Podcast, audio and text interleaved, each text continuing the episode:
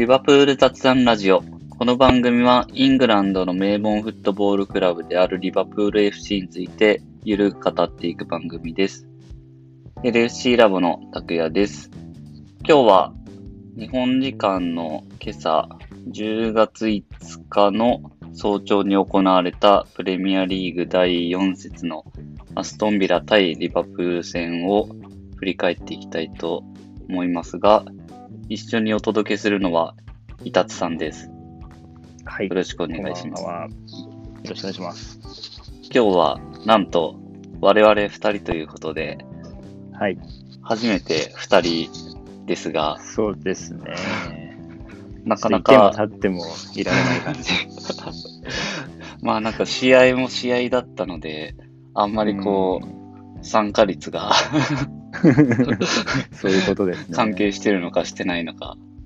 まあまあ、今日は我々二人ではい。振り返っていきたいと思いますが、まあ、すごい試合になりましたすね。ごい、伝説に残る、歴史に残る試合ですね。そうですね。まあ、これが後で、なんか、笑える試合になればいいですけど。そうですね。まあ、なんか、去年、すごい勝ち方はあのビラパークでしちゃったから、はいはいはい。それの倍返し、1000倍返しだみたいな、なるほど。だから、逆に、まあ、これがまた続いていくと面白いですけどね。さらにアンフィールドで。アンフィールドはありますからね。うん、そうです。それが今から楽しみですけど。確かに。まあ、この試合ちょっと振り返るって言っても、何をどう振り返っていいのかっていうところだと思うんですけど、一応まあ、スタメンというかメンバー的なところでいくと、結構、いろいろあったというか、そもそもまあ、マネーと、うんまあ、その前で言うとチアゴも、うん。新型コロナで陽性反応出たっていうところでそもそもいなかったりとか、まあ、あとやっぱアリソンですよね。うんそうですね。結果的にはそこが大きかったかなってとこですけど。まあ確かアドリアンの1個目のミスは重たかったと言わざるを得ないかもしれないけど、まああそこの場面、ゴメスも良くなかったですよね。ゴメスもまあ、試合通じて良くなかったというか、まあ途中で変えられてますし。すねセンターバック途中で変えられるって結構事故。うんですね。まあ目に見えてよく良くなかったですからね、やうんっぱ。結構意外と何が出てきちゃいましたね。うん。この間は良かったと思ったら、うん。まあまだ若いのでね、言うて22歳ですから、そうですここは伸びしろね。だと思いたい。なんかまあ、うん、西岡さん、実況の西岡さんも言ってましたけど、結構チーム内に新型コロナの陽性反応とか出て、なんかそういう動揺も広がってるのかみたいなのも言ってましたけど、ないですね。なんかちょっとその辺は心配は心配ですよね。やっぱチームで、まあ濃厚接触っていうのかどうかわかんないですけど、まあかなり近いところで接触は間違いなくしてると思うんで、そういったところでじ、ゃないのかって疑問ですようね。ん、まあなんか必要と判断、本人が希望じゃない限り公表しないってことなんで、うんうん。まあちょっとどこまで、アリソンもそうなんじゃないかと最初思いましたけど、一応肩の怪我ということなので、うん、まあ、じゃあそこを嘘ついてまで せいはしないと思うんで、うん、スタメンで言うと、左サイドがジョタが入って、うんまあ、ここがまたちょっと苦しい、良さはジョジョタは出てたと思うんですけど、うん普段と比べると厳しかったかなっていう。確かに。結構、攻撃のサイドが左に偏ってたっぽいんですうんよね。うんえーっと、リバプール、50%が左サイド。うん。はいはい。で、まあ、結構まあロバートさん実際目立ってたと思うんですけど、ロボット、ジョタはコンコミュニケーションっていうか、意思疎通自体はすごいできてたっぽかったんですけど、まあ、うんジョタは結構ちゃんとパスもらいしたしたけど、まあ、ジョタとまで全然タイプが違うんで、うん。結構持つタイプなんですよね、ジョタは。そうすると、ちょっとやりづらかったのかなっていうのはありつつも、えーっと、いリバプールが1点返したシーンは、ジョタがうまくえー特徴を生かして、うんうん。まあ、それまでなんていうのかなちょっと外に張って、ロバートさんが中にインナーラップする感じだったのが、まあ、ジョタがそこでちょっと中を伺わせたことによって、ロバートソンが外に行って、えー、敵を引きつけた上で中に、まあ、ドリブルというかシュート、パスか、うんケイタが、ケイタにシュートを出せるみたいな場面が生まれてたんで、まあ、そこは良かったかなっていう感じですね。そうですね。サラーのシュートもすごかったですからね。そうですね。さらに2本とも素晴らしいゴールでしたね。まあ、なんか2点目はボビーのアシストも良かったけど。うん。1点返したところまでは、まあこれはまだまだっていう。うん。ちょっとその直後、良くなかったんですね。うん、立て続けにちょっと捉えちゃったんで、うんもうだいぶそれで混乱しましたよね。そうですね。試合が落ち着かなかったですうね。ん、結局だから前半折り返しも4-1かな、うん ?4-1 ですね。うん。結構ゴメス、ワトキンズに簡単に抜かれちゃってましたね。うん。で、サラーの点の直後の、ああ、そうか。ヘディングで決めたやつですね、ワトキンズは。うん。うん、あれも、あ、そっか、セットプレーですね。あれすごいうまいなと僕は思ったんですけど、ファーにいるトレゼゲをゴメスが見れてなかったんですね。はいはい。結構あれうまいなと思ったんですけど、どうなんですかね。守備が緩慢っていうことなのか、うん。いろいろ意見を分かれる感じかなと思いますけど。そうですね。まあ、あと、良かった選手。まあ、悪い方を見るといろいろあると思うんですけど、うん、良かった選手。まあ、サラはすごい頑張ってましたよね。そうですね、守備もうん。かなり戻ってたんで。あとは、僕はまあちょっと結果論みたいな感じにもなりますけど、ミルナーはもうちょっと早い段階で入れられなかったのかなっていうのはんなんか思いますけどね。なるほど。落なんかミルナーはやっぱかなり気持ちは見せてたし、その戦う姿勢みたいなところも含めて、だいぶ、うん、なんか、個人的には良かったなっていうふうに思いますし、やっぱり、ヘンダーソン不在の、まあ以前からなんかある課題、ヘンダーソン不在で、かつミルナーもいないっていう時に割となんかこういう試合になりがちというか、はいはいはいはいそうですね。その辺のなんあかーピッチ上のリーダーみたいなところが、まあファンダイクがゲームキャプテンやってましたけうど、ん。その辺はなんかどうなんだろうなっていうところが、割となんか確か気になったなっていう。後半は南野も入って、新入り度が増してましたから、うんみんな、結構優等生が多いですよね、今のチームは。そうですね。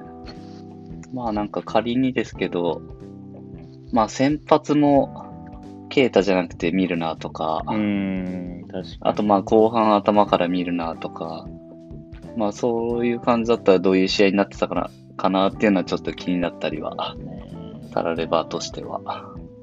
まあでも今季のリバプールはより攻めに出たいっていう気持ちで、多分ジニーとケイタ併用っていうのは、そうですよね。前もあったと思うので、うん多分そこクロップのやりたいことで、そうですで、ね。試合後のコメントでも言ってましたけど、まあ、普通4-1で終わったチームって、まあ、一旦落ち着こう、失点減らそうみたいな感じになるけど、それは、そんなやり方はうちらじゃないみたいなことうん言ってたんで、まあ、多分4-1になっても、5-2になっても、まだ勝ちたいって気持ちがクロップにあったのかなってうんいうのは伺えますけど、まあ、どう捉えるかですよね。負け方っていうのも、そうですねまあ、よく言われますし、まあね、7失点したチャンピオンは まあ、過去にはいくつか例があったけど優勝してないみたいなんでっていうそういうジンクスを大,、はいはい大事にするかとか、まあ、ジンクスって別にそのデータを持って試合に臨んでないと思いますけど、うん。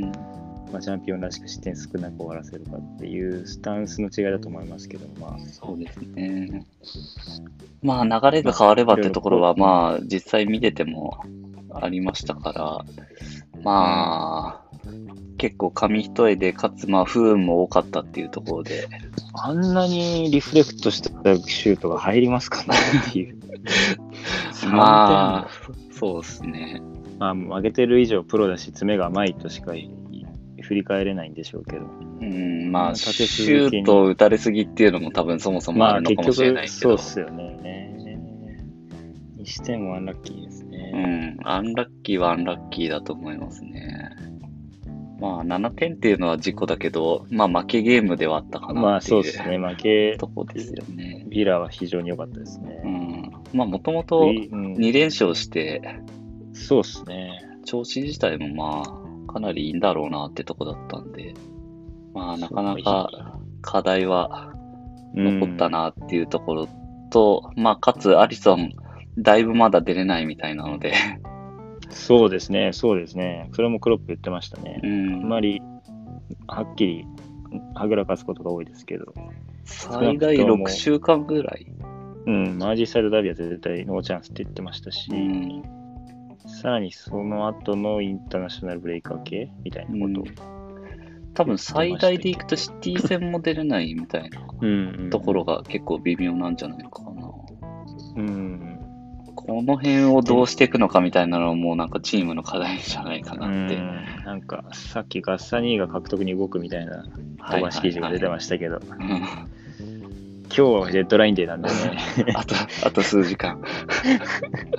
そんなムーブするの？っていうい感じですやセンターバックの方が先なんじゃないのかな。ー、ただまあ結構、キーパーってやっぱなんかカリウスの例もあるけど、だいぶなんかその嫌な流れって引きずる傾向がありそうだなってところで、アドリアン大丈夫かなって。ドリアン休ませたいかも。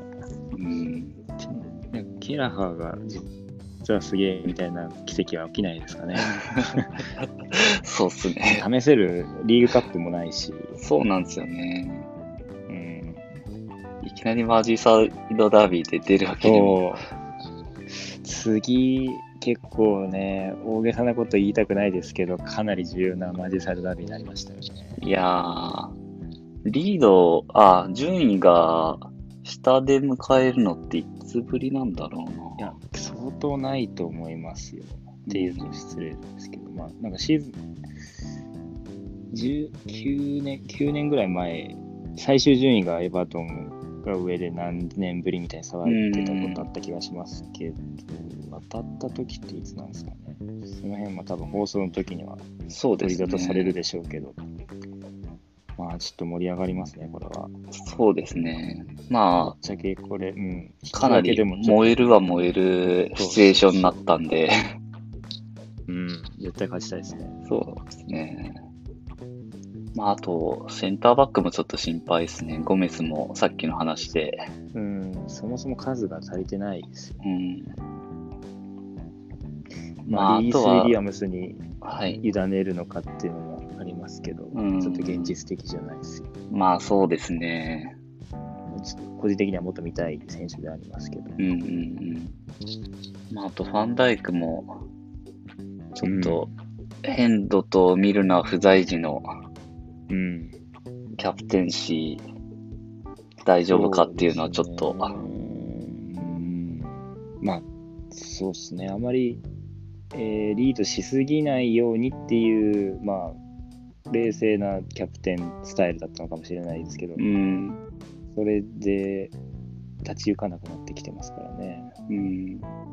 まあ、ヘンダーソンは多分、普通に行けば、ダービーには出られるんじゃないかと思うんですけど、まあ、代表入ってるんで、ちょっと、そこは心配ではありますが、ねなんかクロップは前向きなコメントしてましたけど、そうで試合感すね。取り戻せるからとか言って。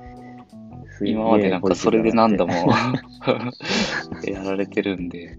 ん、まあ、あとそういえば、サードユニフォームが初めてでしたね。そうっすこの試合。ね。初めてでいきなりこんな試合。すごい門出になっちゃいましたね。ね このユニフォームに関わった人がちょっとかわいそうだなっていう。多分、サードユニフォームのチームとかあると思うんですけど、うん、そうですね。き気の毒だなって。あれですよあのヨ。ヨーロッパの大会をイメージしたっていうキャッチコピーだったんで、はいはい。CCL で頑張ってもらうしかない。CL で。うん、そうっすね。雪辱を。やっぱ脇のところがちょっと、やっぱ見てて気になっったかなっああ、そうていうのはありましたね。的には。なんか思ったよりもギョッとしなかったなっていうのはうん。思いましたけど、確かにそうね赤赤じゃないんですよね。そこがちょっと、まあそうですねなんか僕はあの、ファーストユニフォームとセカンドユニフォームが、まあサイドにこうラインがあ入ってて、でまあうんファーストは白で、えっ、とセカンドは黒かな。で、あ、うんあれと同じ太さの方がなんかバランスが良さそうだなって、うん。これだけ遊びましたよね。なんかちょっと外してきてるんですよねう。ん多分まああえてなんでしょうけど。まあまあちょっとイメージを 良くする試合をこのサードユニフォームでもやってほしいもんですね。うん。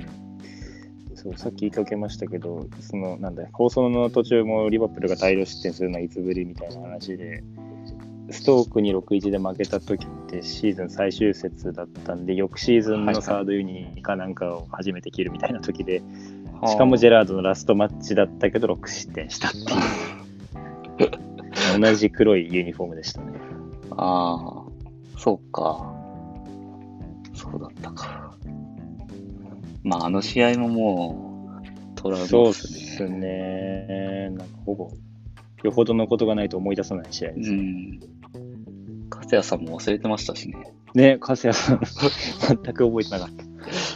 ジェラードの最終戦になんてことしてくれたんだって 言ってましたからね。当時はね、まあでも本当ストークも何やってんのって感じですよね。うん、ストークからしても、うん。うん、よくそこまでやったなっていう。うん。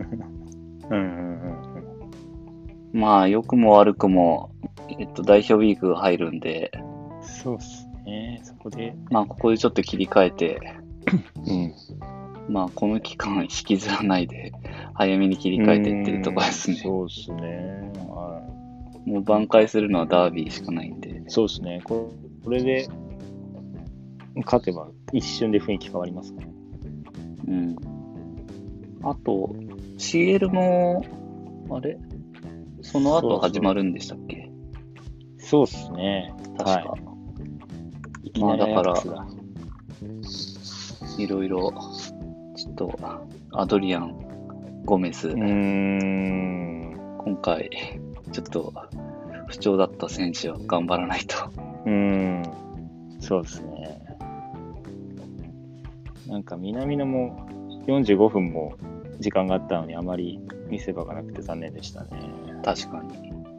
なんかいいところがないなぁ。うんなんか分まあ、分析後半、後半出てた選手はほとんどいいところなかったんで、まあそうですねな。かなかあの中でっていうのは難しいですね。まあそうです。なんかなんか南野って苦しい時ばっかり出てる気がしますね。うん、それはありますね。うん。10月かなり連戦続きますね。うんそうなんですよね。そのチャンピオンズリーグの2日後に、またプレミアリーグの試合がありますからね。シェフィールドユナイテッドがあって、で、また CL、そうですね。で、最後31日がウエストハム。うん。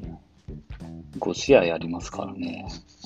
これ全部、アリソン出れないんですかね。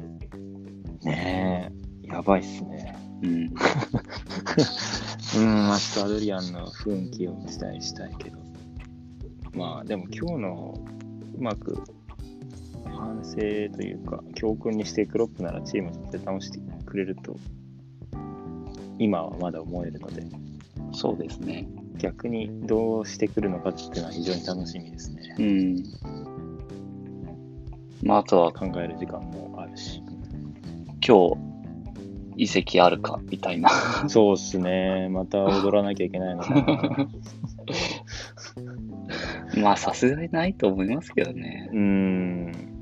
なさそう。まあ、そんな感じで、すごい試合でしたが、我々も切り替えてってとこですね。はい。まあ、ということで、今日はちょっとザックバランに アストンビラ戦を振り返ってい、えー、きました。まあ、長いシーズンなので、こういう試合もあるかなっていうとこで、まあ、特に今回は不運も重なったので、まあ、ちょっと代表ウィークも入るし、我々ファンも切り替えていきたいなっていうとこですね。うん。そして、ダービー勝つと。結構見やすい時間ですからね、これ。そうですね、8時半になりましたね、日本時間うで。ん。なので、まあ、ちょっとこれをみんなで応援してうん。うん。勝つというところで。はい。はい。じゃあ、今回は、ということではい、以上になります。どうもありがとうございました。ありがとうございました。